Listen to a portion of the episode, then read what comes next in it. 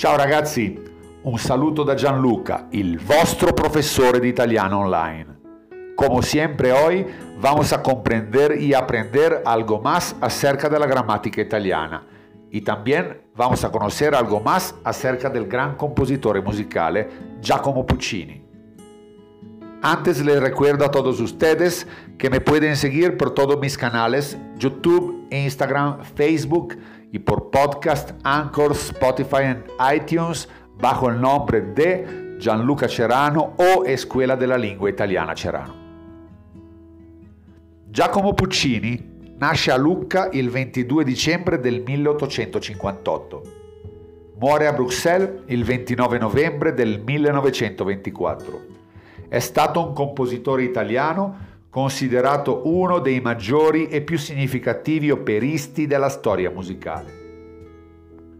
Le sue prime composizioni erano radicate nella tradizione dell'opera italiana del tardo secolo XIX.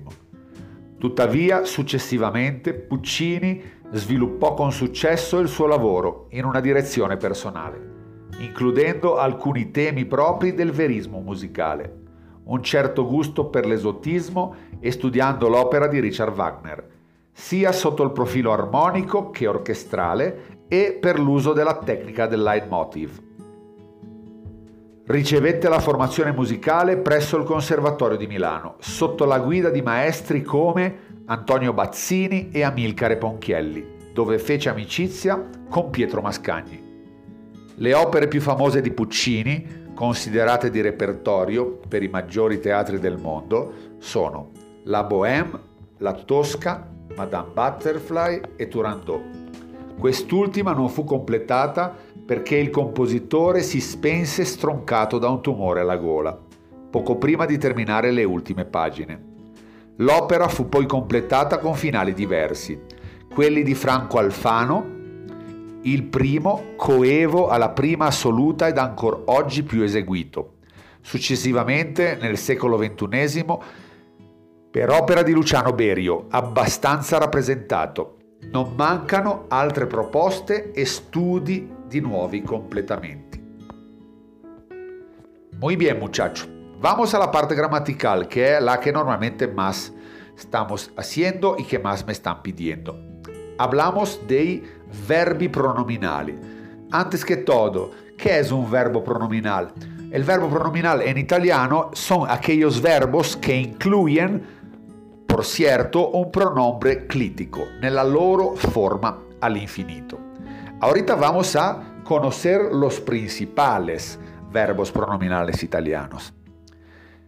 Abbiamo la prima classe de los verbos que terminan por la, piantarla. Por ejemplo, spero che il nostro vicino la pianti con questa musica. Devo studiare. Ojalá que nuestro vecino termines ya con esta música. Tengo que estudiar. A menudo los italianos usan eso como imperativo. Smettila.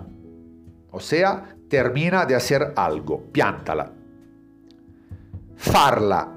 El farla contiene el clítico la, farla, hacerla, y quiere decir que alguien tienes que ganarle a alguien, normalmente por medio del engaño. Farla franca, por ejemplo. La seconda clase di verbi è con ci, por ejemplo, entrarci.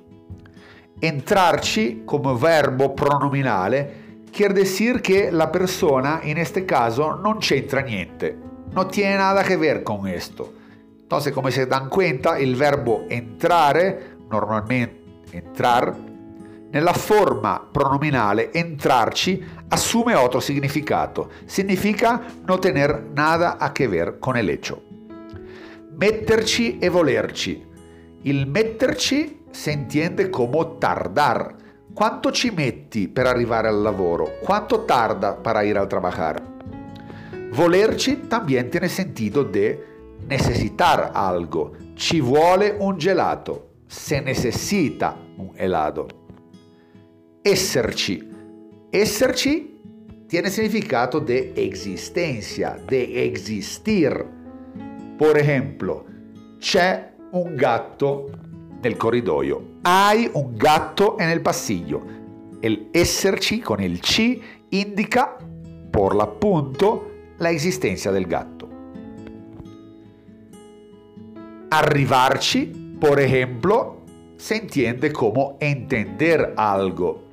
La bottiglia dell'acqua vuota deve andare nel contenitore della plastica, non in quello della carta. Ma proprio non ci arrivi? La botella dell'agua vacía tienes que ir en el contenedor de plástica, non en aquello de carta. ¿Proprio non vas a llegar a entender esto? Quindi arrivarci tiene sentito de entender. Cascarci. Nella forma basica il cascare è caer, ma nella forma pronominale cascarci significa alguien che ti sta ingannando. Tu ci sei cascato caíste en esta trampa, cascarci. Otros verbos muy importantes, perderci, rimetterci, scapparci, sentirci, vederci, provarci.